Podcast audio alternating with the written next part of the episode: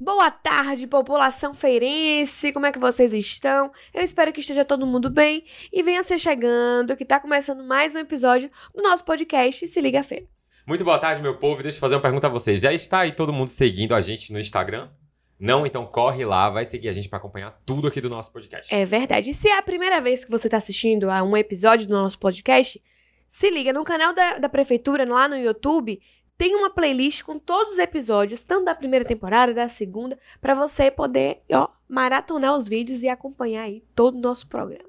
Então vamos começar com algumas notícias que estão circulando por aí durante a semana, não é, Ju? É isso que aí. é o nosso quadro Viralizou. A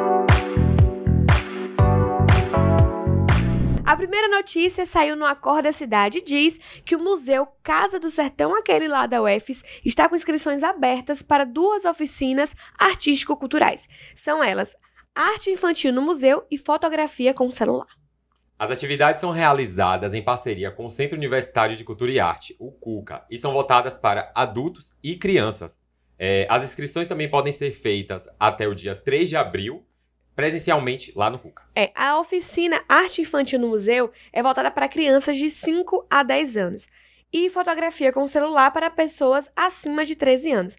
As aulas vão estar ocorrendo aí às segundas-feiras, de 2 da tarde às 6 da tarde, lá no museu, e a taxa de inscrição é só uma mesmo, tá? É única para o semestre e é no valor de 120 reais. Achei baratinho. É, Só pro semestre todo. semestre inteiro. Se joga. E quer ver mais? A Expofeira já tem data, entendeu? De 2023, Expofeira tá vindo aí. Eu amo. Expofeira, gente. Eu amo Expofeira desde criança. Pegava Desde ônibus lá no ponto da Getúlio, ali na Gente, frente da Lucida. É uma, é uma coisa que, tipo assim, eu tenho uma memória muito emotiva, Eu assim, com, demais. Com esse pofeiro, porque eu ia com os meus pais, com os meus pais, eu amava o parque, os bois, andava de pônei, eu amava. Os brindes que a gente ganhava nas coisas Gente, que muito legal. As fotos que vinham no chaveiro, muito bom, muito bom. Muito bom Expofeira. E bora lá, que já tem data e vai acontecer entre os dias 3 e 10 de setembro. Inclusive, eu faço aniversário dia 4, ó. Já vou comemorar lá. Vamos todos comemorar o aniversário de Rafa, todo mundo convidado pra ir pra Expofeira. Desce todo mundo. E segundo a matéria que saiu no site Desperta Cidade, a Secretaria Municipal de Agricultura, SEAGRE, é, iniciou os preparativos dialogando com os municípios da região. Ai, meu Deus, eu amo! E o secretário da pasta, né, Pedro Américo, disse o seguinte, abre aspas, Nossa expectativa é fazer dessa expofeira um evento de negócios, onde tenha troca de informações e experiências. Tanto os agricultores familiares quanto os pecuaristas possam aproveitar esse espaço para fazer conexões, negócios e fortalecer a zona rural de Feira de Santana, gerando emprego e renda. Fecha aspas.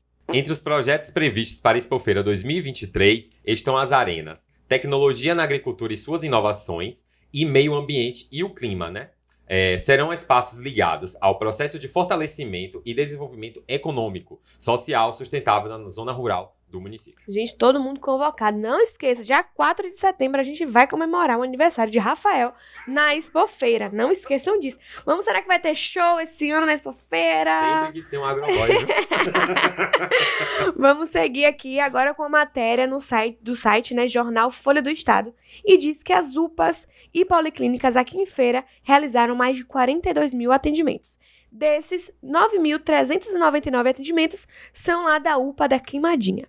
Foram tantos atendimentos que eu vou ler aqui para vocês agora. Foram 42.186 atendimentos, sendo 31.087 procedimentos, 3.788 exames e 7.311 consultas com médicos, clínicos e especialistas. Gente, é muito atendimento, é Muito muita atendimento. gente trabalhando, né? Parabéns aí, Muito muito, obrigada, né? Nossa, nossa equipe, a galera que trabalha na saúde da cidade. Muito A bom. média é de 5.308 atendimentos por dia na zona urbana e 719 na zona rural. A UPA da Queimadinha, como eu falei, né, liderou o ranking com 9.399 atendimentos na sede.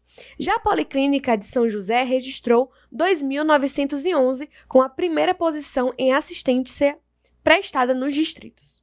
E trazemos agora o alerta para a dengue, né? A especialista alerta que a dengue grave pode provocar sangramentos e levar à morte.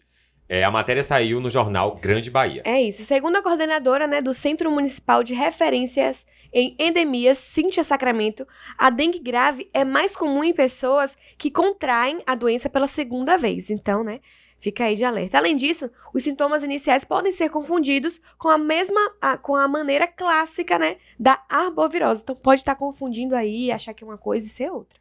Uhum. Ela disse o seguinte, abre aspas, os sintomas da dengue costumam durar até sete dias.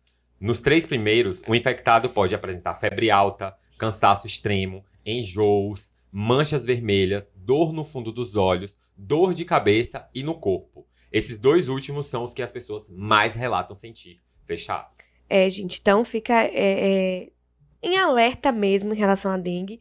É, no caso grave, também pode ocorrer sangramento de, nas fezes, vômitos com presença de sangue, aceleração dos batimentos cardíacos e extremidades frias.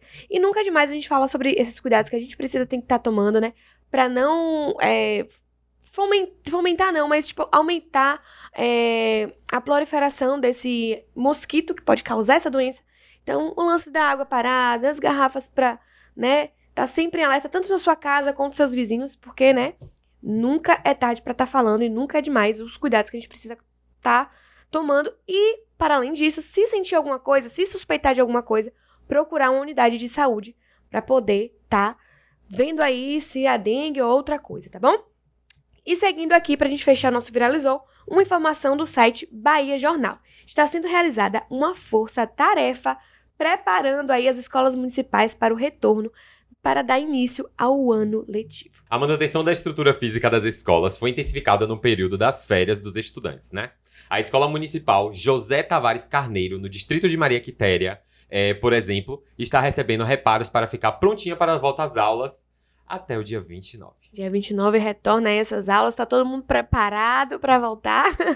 Ó, de, nesta, né, e nas outras unidades, como o Rafa falou aí, como as escolas Jacira Almeida Santos, lá no Feira 4, e também Monsenhor Mário Pessoa, na Cidade Nova, estão sendo realizadas aí revisões elétrica e hidráulica, pintura nas áreas interna e externa, manutenção de telhados e forros, limpeza é, predial e entre outros, né? Muita coisa está sendo feita preparando tudinho, porque já já começa o ano letivo, vamos voltar a estudar. Mesmo com a força-tarefa, em fevereiro e março, a manutenção nas escolas municipais é realizada periodicamente através da prefeitura de feira, a depender da necessidade, de cada instituição. Agora chegou aquele nosso momento do bate-papo, onde a gente recebe aqui uma pessoa maravilhosa para passar informações para vocês, trazer novidade. E um bora lá que vai ter muita surpresa hoje. Bora lá, Ju? Vamos lá. Hoje a gente recebe aqui no nosso podcast Se Liga Feira Elisângela Siqueira, que é bacharel em enfermagem, especialista em saúde da família e atuou como servidora pública por cinco anos até abdicar, gente, dessa estabilidade, né, para poder ingressar, para realizar o sonho de empreender. E aos 26 anos, ela deu o primeiro passo, né, no mercado aí dos empreendimentos, no mercado dos gelatos. Seja muito bem-vinda, Elisângela. Obrigada, estou muito feliz pelo convite. Tenho certeza que vai ser um papo bem legal. Para começar, eu soube, li que você não é baiana. Como é que, da onde é que você é? Como é que você chegou aqui na Bahia, em feira especificamente? Mineira, nascida no interior de Minas, mas vim para Bahia primeiro para o norte de Minas e logo depois cheguei em Vitória da Conquista com o sonho de empreender mesmo, uhum. montando meu negócio, né? Na época, a, a, já era uma tendência lá em Minas muito grande e aí eu trouxe essa novidade para Bahia Deu muito certo em Vitória da Conquista, inicialmente, mas eu não me adaptei ao clima. Uhum. Posteriormente. Frio, eu muito frio. Muito frio, não aguentava aquele frio. Apesar de ser mineira, eu, eu não, não sou muito adepta do frio. Uhum. E aí depois vim para Camaçari, trazer a proposta de negócio também. E morei por um tempo em Lauro de Freitas até chegar em Feira de Santana. Menina, você vê assim, ó. Foi chegando aos pouquinhos em feira. É, eu sou apaixonada por feira. Foi o lugar que eu mais me adaptei, assim. E acabei casando com um baiano, já tenho um filhinho feirense, então Olha aí. muito feliz. A família já tá aqui, já em feira, já ficou, né? Exatamente. e me conta como é que foi esse processo de você abdicar de um concurso público, que é o que todo mundo, muita gente quer ter essa estabilidade, né? De onde veio tanta coragem para poder abdicar disso e poder ingressar, né? Pra estar tá empreendendo, abrindo um negócio. Bom, na, tudo começou lá na minha infância, assim. Eu cresci no. Eu sou filha de pequenos comerciantes. Uhum. E eu cresci vendo meu pai empreender. Meu pai sempre teve negócio, cuidou da família toda através de um negócio. Mas eu saí de casa para estudar com 21 anos. E ao longo dos meus 21 anos, ele teve mais de 20 negócios diferentes. Então ele trocava muitos negócios. Ele começava com o negócio, parava. Começava com o negócio, mudava de segmento. Uhum. Ele não conseguia se estabilizar. E desde pequenininha eu queria muito ajudar ele a empreender. Mas eu cresci num ambiente machista, onde a mulher não tinha voz, a mulher era subestimada. Então era sempre, eu sempre ouvia ele falando com a minha mãe, né? Cala a boca, a mulher não sabe de nada. Minha mãe queria opinar, fazer Mas de um jeito, voz, mas né? não tinha voz. E aquilo mexia muito comigo, sabe? Aquilo me incomodava, porque eu sabia que eu podia ajudar. Então eu cresci assim, mas ouvi o conselho da minha mãe que falava: "Minha filha, você tem que estudar, né? A gente, nós somos quatro irmãs, três Sim. irmãs e um irmão. Você tem que estudar para você não passar o que eu passo". E aí eu segui o conselho dela, me formei em enfermagem e trabalhei por cinco anos, passei no concurso público, como você já falou aqui, mas eu não estava feliz. Algo gritava dentro de mim É que eu precisava isso. encontrar minha liberdade de outra maneira, Uhum. através do empreendedorismo. Porque eu acreditava que eu podia, sim, conquistar esse espaço, que eu podia ocupar esse espaço. Então, era inevitável para mim. Na primeira oportunidade, eu tinha três trabalhos na prefeitura, mas eu ia ser exonerada na época por causa da. Isso fora o concurso, né? Eu tinha Uhum. passado no concurso, mas eu não tinha sido chamada ainda. Sim. E aí eu ia perder meus trabalhos na prefeitura por questões políticas, e aquilo mexeu muito comigo. Logo depois eu tomei posse, fiquei no concurso público, mas só seis meses. Sim. E aí, na primeira oportunidade, vendi meu carro e apostei tudo num negócio. Meu Deus. Fui para o norte de Minas com essa missão de montar uma loja de milkshakes em Uhum. sociedade. Deu super certo, mas a sociedade não funcionou nessa época. A imaturidade, a vontade de fazer do meu jeito, eu ainda me sentia limitada Sim, sim. com, com uma, uma sociedade que pensava um pouco diferente de mim, sabe? E aí eu vim para Vitória da Conquista com uma proposta nova. Falei, para trás eu não volto, eu já larguei o meu cargo, eu Já, agora é só pra frente. Tem que, tenho que andar para frente. tem E que aí dar certo aqui. Saí de, de, de Montes Claros, fui para Vitória da Conquista, fiquei lá oito meses. O Frozen Yogurt foi um produto bem legal, Uhum. mas ele apareceu, foi uma modinha, foi momentâneo, assim. E a proposta não durou no mercado. E aí eu falei, meu Deus, agora pronto.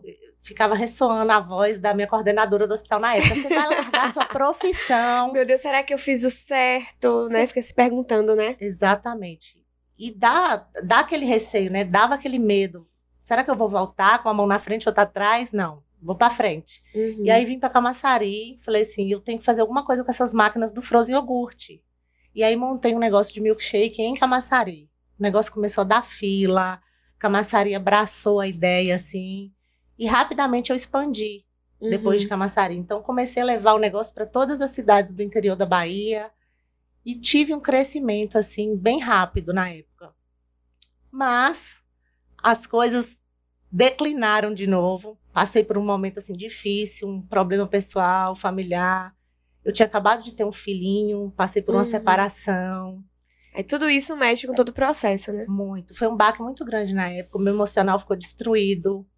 E aí eu quase desisti nessa época. né? Me deu muita força assim o meu filho. Eu olhava para ele e falava: "Eu não posso voltar para casa. Não nesse estado que eu me Uhum. encontro". E aí que, que veio toda a história do açaí no quilo.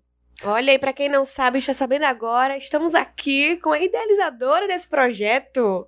Sim, como é que foi que chegou no Açaí no Quilo?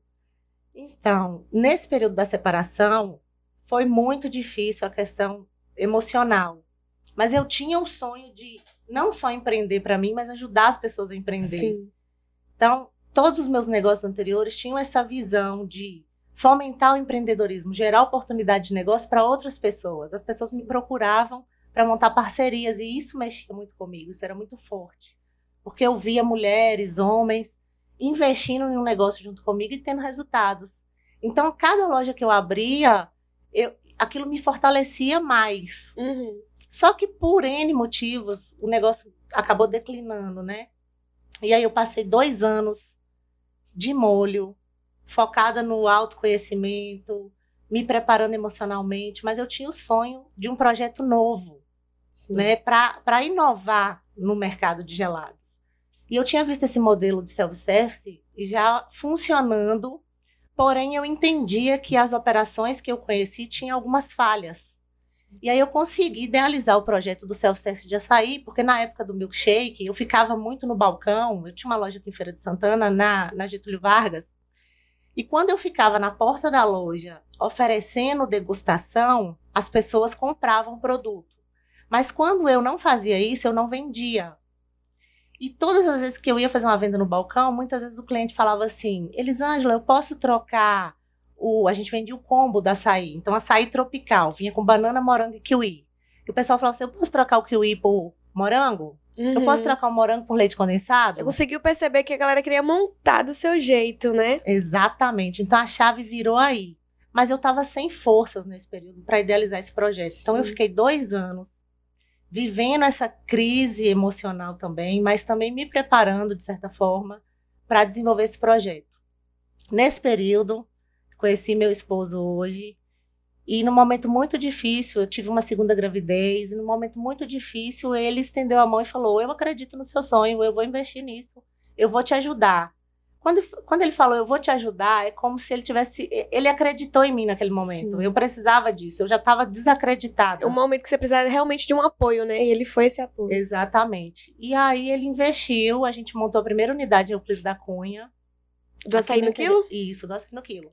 Então não começou em feira. Não começou em feira. Em feira foi a 13 terceira unidade da rede. Uhum. E aí eu montei com o propósito de morar em Euclides da Cunha. Na verdade, eu queria uma cidade pequena, que eu me sentisse acolhida e que eu pudesse ter um retorno mínimo para eu sustentar meus dois filhos, Uhum. sabe? Mas o negócio fez um boom e, e Euclides da Cunha é muito visitado, né? No Sim. São João, enfim. E era uma novidade, como você falou, né? Uma forma com várias opções ali pra você montar. Então, realmente, né? Tinha tudo pra bombar E mesmo. todo mundo que conhecia o negócio ficava apaixonado. E todo mundo falava: você tem que montar uma na minha cidade. Você tem que levar isso pra Serrinha. Você tem que levar isso pra Feira de Santana. Você tem que levar uma loja dessa pra Salvador. E aí começaram a aparecer as pessoas interessadas em franquia. Uhum. E eu vi na, no sistema de franquias, nesse modelo, a oportunidade de multiplicar o negócio e ajudar outras pessoas a Sim. empreender. Então, em dois anos, a gente montou aí quase 50 lojas, né? de- Em dois anos. nos dois primeiros anos de operação. Foram 46 lojas montadas e veio a pandemia. né? Aquele processo todo, né? A gente deu uma paralisada na expansão, que estava todo vapor, concentrou todos os nossos esforços para organizar a casa, né? fazer a organização interna, criar uma base sólida, consistente. A gente, durante a pandemia, montou uma fábrica de embalagens personalizadas. Nós já havíamos montado uma fábrica de gelados. Uhum. O açaí no quilo ele começou terceirizando seu açaí. Mas a gente entendeu que para a gente controlar o processo produtivo, a qualidade do produto e também ter um melhor preço para o nosso franqueado, a gente precisava montar a nossa própria fábrica. Então, nesses quatro anos de negócio, que a primeira unidade foi em 2017, a gente Sim. tem quatro anos no mercado. A gente construiu a fábrica de gelados e a gente construiu durante a pandemia uma fábrica de embalagens personalizadas. Porque você vende o açaí, você come o açaí num potinho, numa Sim. embalagem. E aquela embalagem também agrega valor ao produto, né? Então, ter essa liberdade de, de, de personalizar, de fazer em casa, de oferecer um- um- um- uma embalagem de papel biodegradável, que preserva o meio ambiente, que ajuda nessa Tudo causa pensado, né? tudo pensado e ainda gera um maior resultado para o meu franqueado, é sensacional. Então, nesses quatro anos, a gente construiu tudo isso, consolidou a nossa base e agora a gente está trabalhando com foco numa expansão a nível nacional. Olha aí. Hoje tem quantas unidades? E eu vi também que não tem só aqui na Bahia, não. Tem fora também, não é isso? Então, hoje são 48 unidades, a gente já montou a primeira unidade em Minas Gerais, no meu estado, e uma primeira unidade também em Brasília. Uhum. Então, são duas unidades aí fora do estado que a gente Gente. está aí pilotando, entendendo um mercado Sim. novo, né? Para a gente crescer também por lá. Agora, uma curiosidade, por quê? Porque você contou desde o início e sempre foi o mercado de gelatos. Por que essa. Você sempre gostou, por exemplo, desde criança de sorvete e pensou em empreender sorvete, mas como assim, essa paixão por gelatos? Então, apesar de ter sido criada nesse ambiente machista que eu comentei aqui, as melhores lembranças que eu tenho são dos momentos em família numa sorveteria.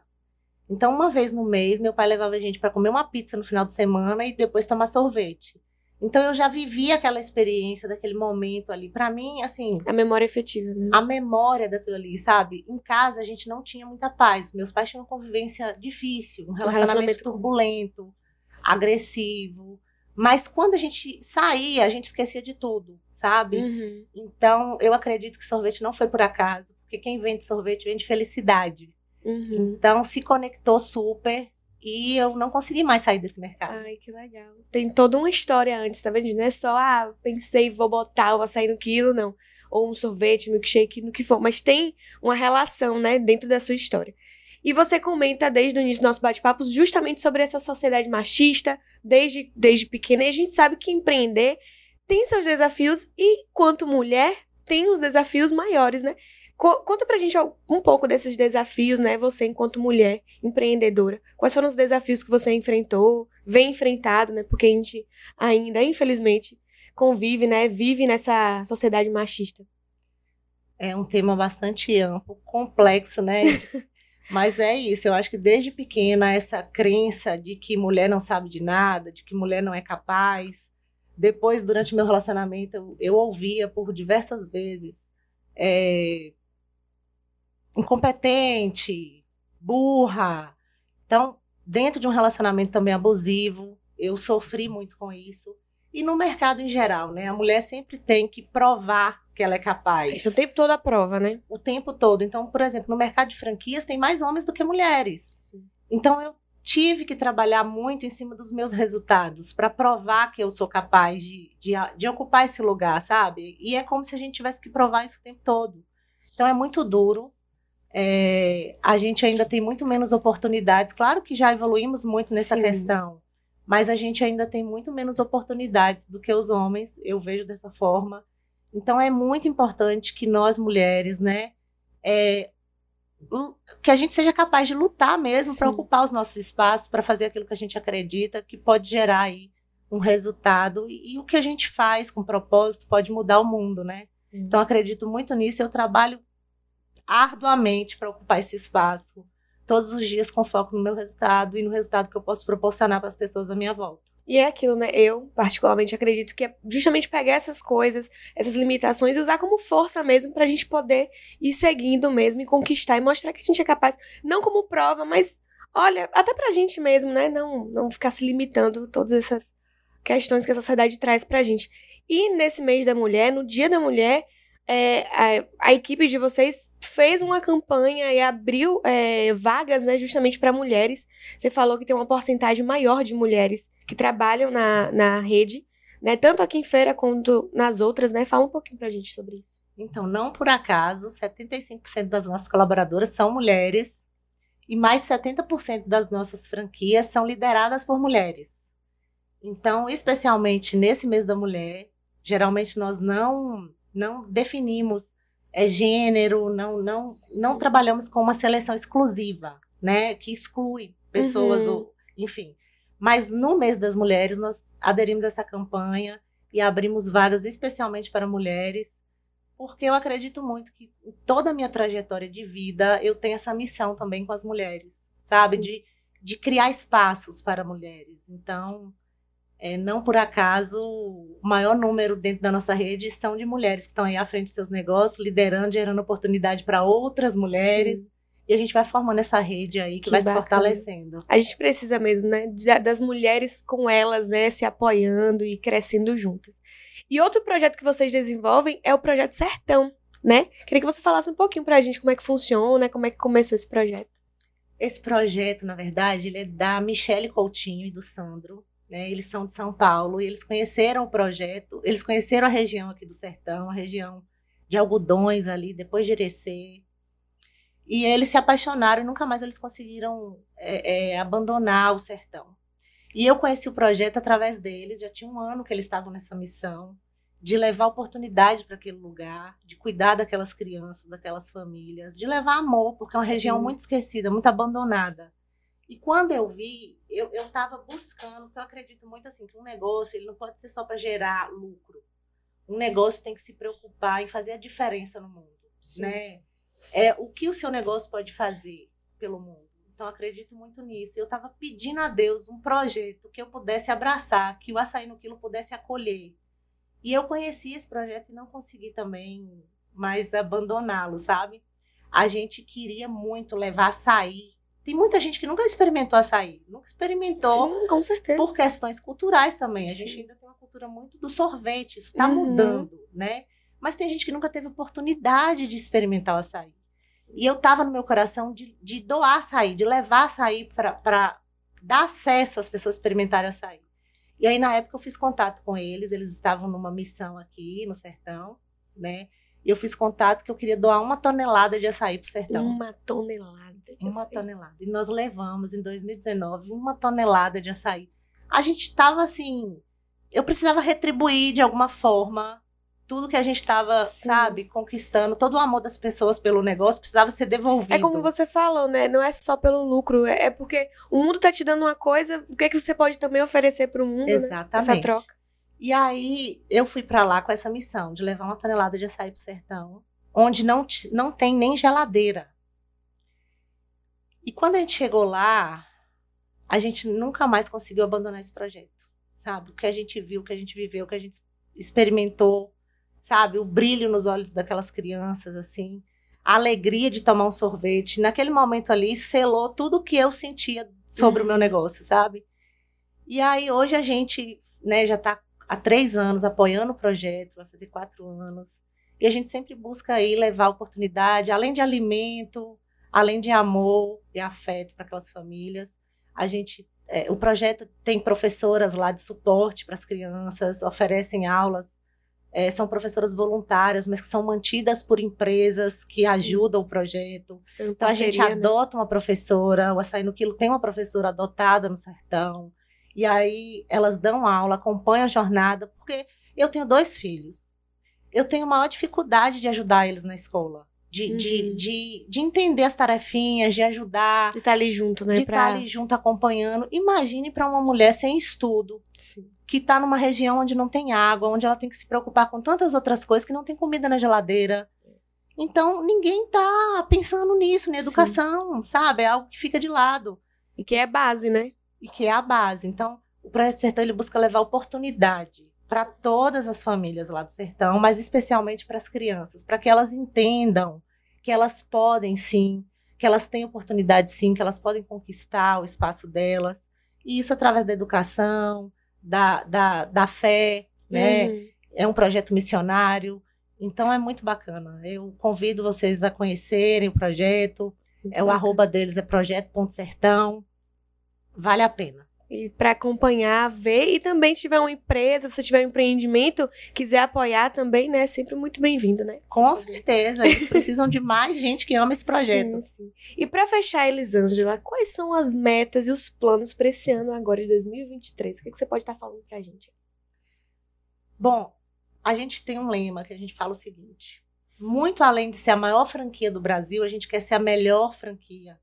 A gente quer ser a franquia que gera mais oportunidades, que gera mais resultados, que, que se consolida, sabe? E pode fazer a diferença realmente como negócio. Então a gente não tem uma meta de crescimento acelerado. A gente não tem o sonho de ser a maior empresa do segmento. A gente quer continuar crescendo com propósito, sabe? Uhum. Então, dentro dos próximos três anos, a gente espera alcançar 150 unidades. A gente Uhum. tem critérios para abrir lojas. É, a gente tem critérios para selecionar franqueados hoje.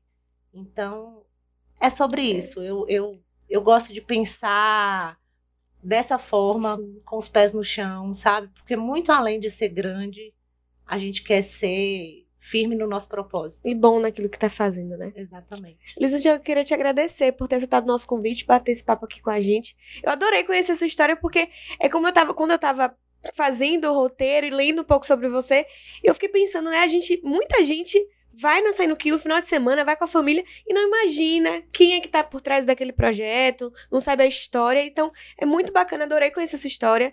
E com certeza agora, todas as vezes que eu for no Sai no Quilo, eu vou lembrar desse bate-papo e entender o, o que você tem, né, feito e pretende fazer com o seu projeto. Então, desejo muito mais sucesso, né? Que venham muito mais é, unidades aí pra gente poder expandir esse Brasil todo aí. Obrigada, foi muito bom o bate-papo. Muito obrigada pelo convite. Estou muito honrada, tá?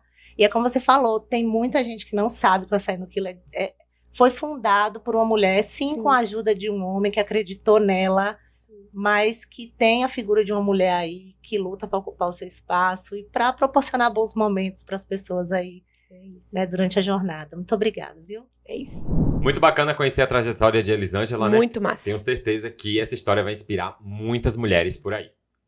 E compartilhe com seus amigos o episódio para elas assistirem entrevista, que É isso. foi sensacional. Muito massa. e agora vamos para aquele momento que toda semana eu falo aqui que eu amo, que eu adoro, que é o quê? React, de, milhões. Pra começar, vamos começar com um vídeo, Rafa. Na verdade, eu vou começar com uma pergunta. Hã. Tanto pra você, quanto pra você aí de casa, quanto pra mim mesmo. Vocês sabem quem é, quem foi, na verdade, né? Salles Barbosa? Aquele, essa personalidade que dá o nome a uma rua muito famosa. Todo dia a gente fala, ah, vou bater perna lá na Salles Barbosa. Mas sabe quem foi Salles Barbosa, Rafa? Gente, muito vergonhoso, viu? Mas eu não sei. Sabe quem foi? Eu também sei pouquíssimo. Vamos saber um pouquinho vendo esse vídeo que foi preparado, foi produzido pela TV Feira. Vamos ver. Bora lá. Uma rua tomada pelo comércio, um vai e vem de gente que não para. Tantos Esse é um ponto pedestres forte do passam pela Salles? Barbosa e nem sabem quem foi o homem que É. emprestou o nome ao endereço. Quem foi Salles Barbosa? Ah, não consigo informar. Não sei. Agora não me lembro. Não me recordo agora. Você sabe quem foi Salles A Barbosa? mulher tá que dá o respondendo antes do microfone chegar. Não. Mas afinal, quem foi. Francisco de Salles Nem sabia que o Barbosa? nome era Francisco. Barbosa é um romântico da terceira geração, nascido aqui na Rua do Meio, que hoje se chama Salles Barbosa, que segue com o nome do romântico. Ele publicou o livro Cavatinas em 1885. É um poeta do romantismo que traz poemas amorosos, poemas sociais, Sabia? é, que ele é artista, do assim. cotidiano ferense. Foi para homenagear o poeta abolicionista que, neste ponto da rua, a professora Cíntia Portugal, mestre em estudos literários, Muito bacana, velho. uma apresentação Porque para tá bem mostrar na rua, justamente uma parada interativa ali vida você, de Salles. Barbosa. Para resgatar esse poeta apagado durante 150 anos, sem- que traz uma bagagem literária, um turismo literário. Tanta gente passa né, pela rua e um Não tem movimento noção de quem de resgate social, do cotidiano ferense, de, um cotidiano vivido que por eles e que desconhecemos. Na pequena É exposição de Muito bacana, né, Rafa? Poder saber, conhecer quem é. Eu lembro que a gente fez no aniversário da cidade ano passado essas abordagens pra saber, por exemplo, a rua Georgina Erisman. Sabe quem foi Georgina Erisman? Tinha gente que sabia, mas a maioria não sabia. Então é massa. Esse vídeo a gente só assistiu um, um pouquinho. Você pode olhar lá no canal da TV Feira, oh, perdão, no canal da Prefeitura de Feira, esse vídeo completo pra conhecer um pouquinho mais da história de Salles Barbosa. Outro vídeo que tá circulando por aí, que foi um assunto nas timelines das redes sociais. Você gosta de maquiagem? Olha, então, eu gosto de maquiagem, mas eu não sou a pessoa que entende de maquiagem, entendeu? Eu sei fazer o básico do básico. Você compra do base pra usar pra você? Aham, claro, né? Pra dar Então. aquela pele.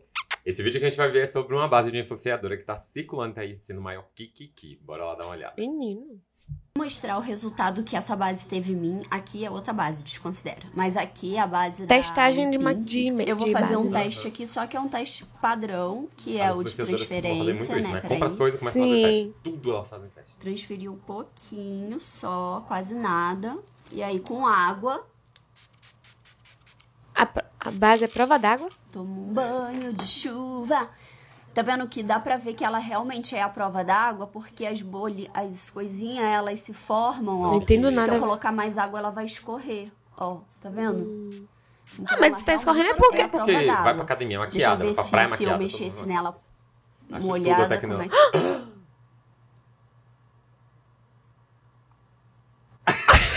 Se não tá no papel. A gente fica- ficou os três aqui sem reação.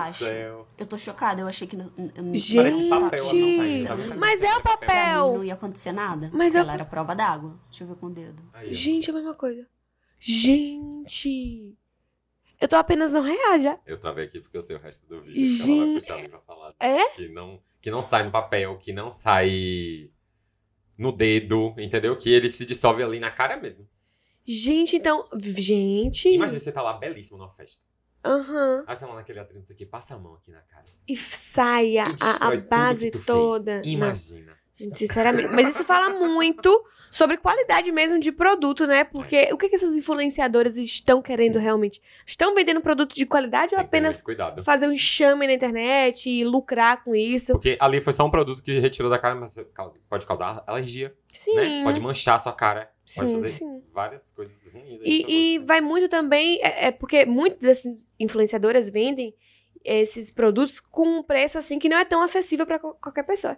E muita gente tá falando, inclusive, desse vídeo aí, com, através desse vídeo, que às vezes uma base muito mais baratinha Vale mais vale muito mais a pena do que essa base que pode ser muito mais cara e é, vende uma coisa que não oferece de fato. Então, Babado, viu? fica aí já alerta. Babado. E pra gente finalizar, não tinha como. Eu tô tão empolgada pra falar disso. Porque não tinha como a gente não falar, não comentar sobre o pronunciamento, sobre o anúncio do da continuação do filme O Alto da Compadecida. Bota filme e tira filme. Bota filme e tira filme. bota filme Gente, tira e é oficial, não é, não é de boca, não. Porque eu tava comentando com os amigos Hum. que eu, eu assisti High School Musical. Você assistia High School. Musical? E eu lembro que, que foi até o 3. E depois ficou tendo anúncio no YouTube, trailer do 4. Mas era tudo mentira, gente. A gente ficou na expectativa. Tudo mentira, mas agora é oficial. Vamos ver um vídeo dos atores, dos principais, né? Dos personagens principais, dos protagonistas. João Grilo e Chicó, falando um pouquinho sobre esse anúncio aí. Falando, dando esse anúncio. Não sei se eu sei Gente, que foi eu assim. amo Eu tanto. adoro música que é. Porque comigo a volta é por dentro. Que nem pavio de velho talo de macaxeira. Tá de macaxeira. Nós também, os Alto 2. Ai, mas normal, eu anúncio. Sim, disse-me disse, vai não vai, é mentira, de Chicó, é, é verdade esse bilhete? Sim, teremos. Sim, é 2024. Cansei dessa agonia de ficar rico, ficar pobre, ficar rico, ficar pobre. Tem como ter todo mundo, né? inteiro ficar sem uma tira, ficar inteiro ficar sem uma tira. Você não sentia fome não, Chicó? Fome não, mas era uma vontade de fumar danada. Que dupla, viu, velho? Fina, vem aí com a A gente. trupe é divina. A trupe é linda. Durmam com essa informação. O Alto da Compadecida 2 vem aí. Vem muito aí. Ele deu uma oportunidade pra conhecer meu padrinho padeci. O senhor me paga desse modo. Gente, só o anúncio. Só esse. Como vai ser isso? Gente, aí, né? só esse anúncio já deixa a gente assim arrepiado. Já dá vontade de rir, porque é um clássico. E eu, assim, eu, eu particularmente, né? O Alto da Compadecida é meu filme favorito da vida, tanto nacional como internacional. É meu filme favorito. É o meu filme. E aí, quando anunciou, eu fiquei assim. Com medo, né? Porque você fica meio assim. Eu espero que não, não tem como estragar uma coisa que já tá, né? Já tá aí. Eu espero que surpreenda, de fato. É, a gente tá com expectativa. Eu tô com muita expectativa, eu tô com medo, mas tô Eu com não gosto de expectativa. criar expectativa. Mas enfim, gente, o Alto Compadecida é, é perfeito. E não tem como, você falou, será que vai ter todo mundo? Uhum. Muita gente. é, teve gente que já faleceu. E teve gente que tá- já tá bem velhinho. Você falou que eles estão velhinhos, mas tem gente que tá bem mais velhinho ainda. Tipo, é, Lima Duarte, que fazia o, o, o, o bispo. Já tá Sim. bem velhinho. Então, assim, assim, assim. Ai, chega, fico nervosa. Assim, a gente vai realmente vai ter que esperar pra ver se vai sair mais spoilers Será do que filme. Fernanda vai estar? Fernanda Montenegro, meu Deus. Será que vão precisar de figurante? Eu tô aqui, gente. Quer meu material? Mando pra vocês. Analisa, me chama. Eu faço a pessoa. Chama pa- teste. A pessoa. Não precisa nem ser o teste. Eu posso passar isso no fundinho, ó. Com a sacolinha. Mas só de estar nesse processo deve ser fantástico. 2024 vem aí, viu? O Alto da Compadecida. Dois. É isso aí, galera. Finalizamos aqui mais um episódio. Quero agradecer a todos vocês por participar de mais um com a gente. E quatro horas na sexta-feira da semana que vem, outro episódio pra vocês novinho. É isso. E também no mesmo dia, toda sexta-feira, às 5 da tarde, o mesmo episódio vai estar lá no canal do YouTube da Prefeitura. A gente te espera lá, tá bom? Um beijo. Se liga, se liga, se liga.